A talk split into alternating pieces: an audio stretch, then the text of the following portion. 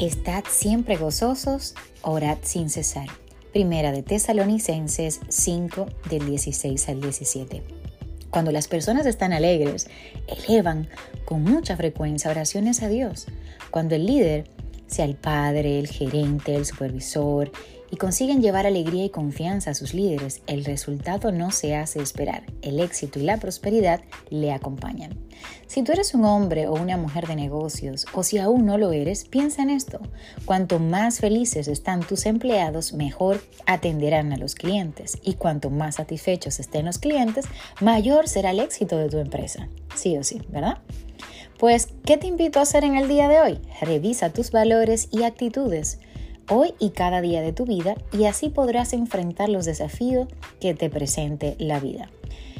Muy importante que debes tener en cuenta es siempre estar gozoso y orar sin cesar para que te vaya bien en todo lo que emprendas. Esas son palabras certeras de tu amigo, de tu socio llamado Jesús. Aleluya.